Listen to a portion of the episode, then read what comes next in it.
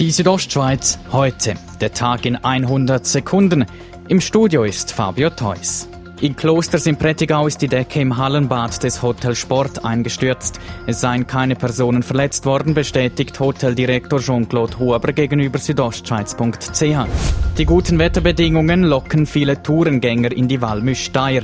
Das sei einerseits erfreulich, andererseits könne dies problematisch für die Wildtiere sein, sagt Yves Schweitzer vom Naturpark Biosphäre Walmüsteier. Wir haben eigentlich wie auch letzten Winter schon sehr guten Winter zum Durchmachen. Es liegt viel Schnee. Das ist für die Wildtiere nicht unproblematisch. Und die zentrale Botschaft ist eigentlich, dass der beste Schutz der Wildtiere ist Ruhe. Mit einer Aktion macht der Naturpark Biosphäre und der Jägerverein Turettas auf die Wildzonen im Walmüsteier aufmerksam.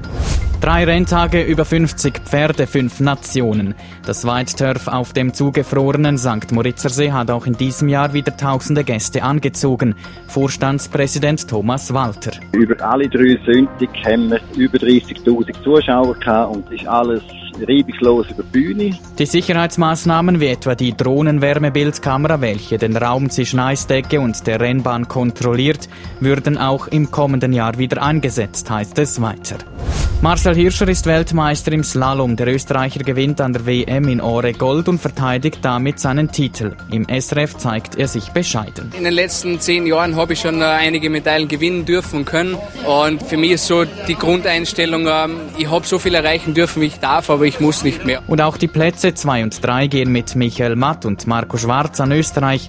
Bester Schweizer ist Ramon Zenhäuser mit dem fünften Rang. Die Südostschweiz heute der Tag in 100 Sekunden, auch als Podcast erhältlich.